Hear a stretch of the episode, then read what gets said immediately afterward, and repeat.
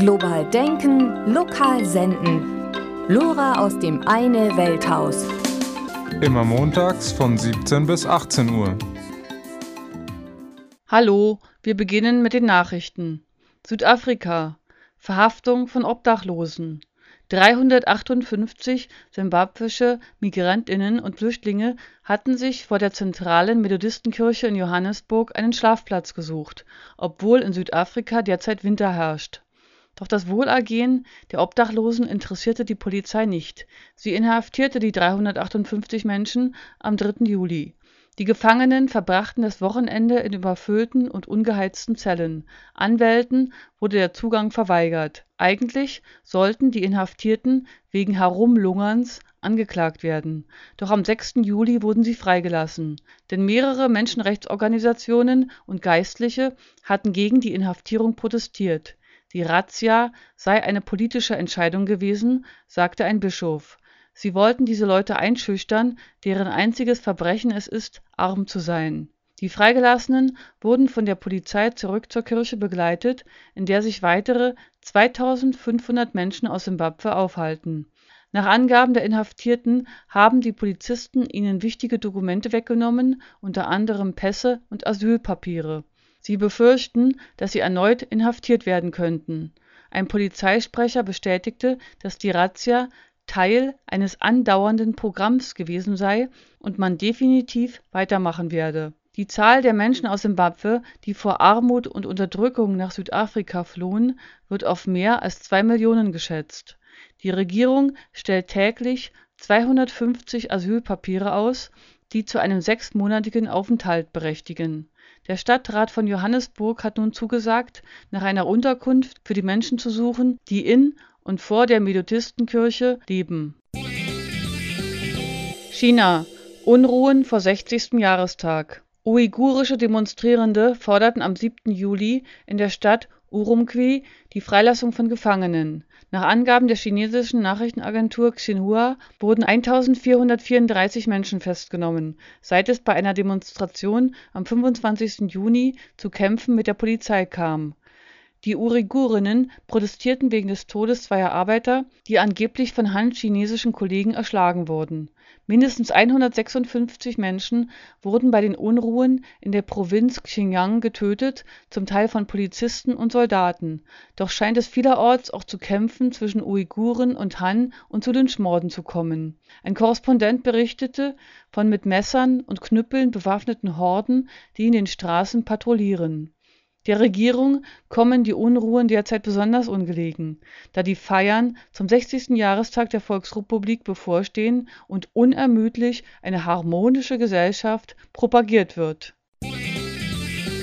Simbabwe Zusagen für 200 Millionen Dollar an Hilfszahlungen auf einer dreiwöchigen Reise hatte der Premierminister und frühere Oppositionsführer Tsvangirai versucht, möglichst viele Regierungen davon zu überzeugen, dass Simbabwe nun wieder Hilfszahlungen erhalten solle. Sieben Milliarden Dollar wollte er haben, doch kehrte er Ende Juni mit Zusagen über nur 200 Millionen Dollar zurück es handelt sich überwiegend um humanitäre Hilfe für die Gesundheitsversorgung, die Landwirtschaft und das Bildungswesen, bei den Zahlungen soll die Zentralbank umgangen werden. Auf diese Weise soll verhindert werden, dass das Geld in die Taschen des Präsidenten Mugabe fließt.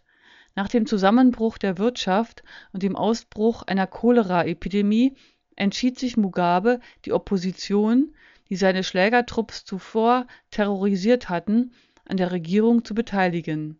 Im Februar wurde eine Regierung der nationalen Einheit mit Tsvangirais Bewegung für demokratischen Wandel MDC gebildet. China springt mit Hilfszahlungen ein und gewährt einen Kredit über 950 Millionen Dollar. Die Inflationsrate hatte zeitweise 230 Millionen Prozent erreicht die Regierung reagierte mit der Abschaffung der Landeswährung, sodass nur noch mit Devisen gezahlt werden kann. Ob der chinesische Kredit für einen wirtschaftlichen Relaunch genügt, ist ebenso unklar wie die Zukunft der Koalition. Der MDC boykottierte eine von Mugabe verschobene Kabinettssitzung und drohte am 29. Juni mit der Aufkündigung des Bündnisses, da er sich nicht als gleichwertiger Partner akzeptiert fühlt Radio Vatikan braucht Geld. Zu den wenigen Vorzügen eines Gottesdienstes gehört es, dass er nicht von Werbeblöcken unterbrochen wird. Das soll vorerst so bleiben. Doch Radio Vatikan wird in Zukunft auch Werbung ausstrahlen. Der Sender kostet 30 Millionen Dollar pro Jahr und da der Vatikan in diesem wie im vorigen Haushaltsjahr ein Defizit verbuchen musste, sucht man nach neuen Einnahmequellen. Der erste Werbekunde ist der italienische Energiekonzern Enel, dessen Vorsitzender betonte, es gebe ethische Gemeinsamkeiten mit dem Vatikan. Auch seiner Firma gehe es nicht nur um das Geld. Halleluja. Großbritannien. Der nicht zu gewinnende Krieg in Afghanistan. Aus Afghanistan kommen tragische Nachrichten, die den Blutzoll, der im Hindukusch bezahlt wird, auf eindringliche Weise vor Augen führen. Acht durch Bombenanschläge getötete britische Soldaten innerhalb von 24 Stunden. Insgesamt 15 Gefallene innerhalb der letzten zehn Tage. Die Diskussion über den Einsatz der nicht mehr ganz 8000 britischen Soldaten ist auf einem neuen Höhepunkt. Sowohl der Premierminister wie der neue Verteidigungsminister beschwören, was Regierungen im Krieg immer machen. Gordon Brown preist die hohe Moral der Truppen und die Notwendigkeit des Krieges gegen die Taliban und Al-Qaida. Auch der Verteidigungsminister ist sich sicher, we will win, nachdem er zuvor die Parole der Illusionslosigkeit ausgegeben hatte. Wir werden weitere Leben verlieren und unser Wille zum Durchhalten wird geprüft. Währenddessen wachsen die Ansprüche, was die Sicherung Afghanistans betrifft.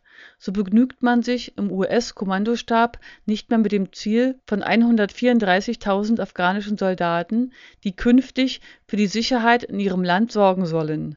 Nach neuesten Plänen wären beinahe doppelt so viele gefordert. Die immensen Unterhaltskosten einer solchen Armee dürfte von der afghanischen Regierung nicht zu leisten sein. Für heute hat die Stop the War Coalition zu einer großen Demonstration in London aufgerufen. Chile. Die Pille danach wird nicht mehr kostenlos abgegeben. Das Vorhaben der chilenischen Präsidentin Michelle Bachelet, die Pille danach in den Gesundheitszentren gratis auszugeben, erhielt einen neuerlichen Rückschlag.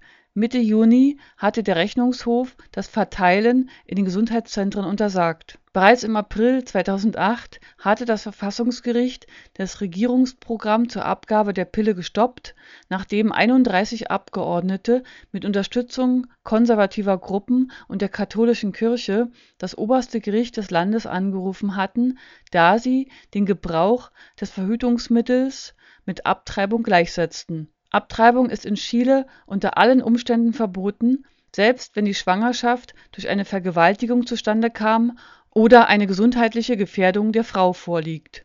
Das auch als Pille danach bekannte Medikament kann eine ungewollte Schwangerschaft innerhalb von 72 Stunden nach einem ungeschützten Geschlechtsverkehr verhindern das Verfassungsgericht hatte mit dieser Entscheidung zwar die Verteilung in den Zentren verboten, der Verkauf in den Apotheken blieb jedoch weiterhin erlaubt. Nach Ansicht von Bachelet sowie von FrauenrechtlerInnen werden vor allem arme Frauen benachteiligt, weil es ihnen nicht möglich ist, das Verhütungsmittel in Apotheken zu kaufen, wofür außerdem auch ein Rezept erforderlich ist. Letzte Meldung. Ukraine Lenins Nase ist weg. Werden sich in ein paar tausend Jahren Archäologinnen die Frage stellen, wie die Statue des heroischen Schutzgottes die Nase verloren hat? Die Lenin-Statue in der ukrainischen Hauptstadt Kiew teilt nun das Schicksal der Psinks. Doch diesmal sind die Täter bekannt. Der ukrainische Nationale Kongress bekannte sich zur Beschädigung des Monuments. Nun wird debattiert, ob die Statue repariert oder beseitigt werden soll. Viele Nationalisten würden Lenin gern loswerden. Die ukrainische kommunistische Partei hingegen will Geld für die Reparatur sammeln. Nach Angaben des Architekten Duchowitschny wurde die Statue 1946 in aller Eile von einer Ausstellung in New York herbeigeschafft, nachdem man festgestellt hatte, dass es in Kiew noch keinen Lenin gab den Sockel habe man in der Region Zitomir aufgetrieben, auf ihm stand ursprünglich eine heroische Sowjetfigur, die das Pech hatte, ein Opfer von Stalins Säuberungen geworden zu sein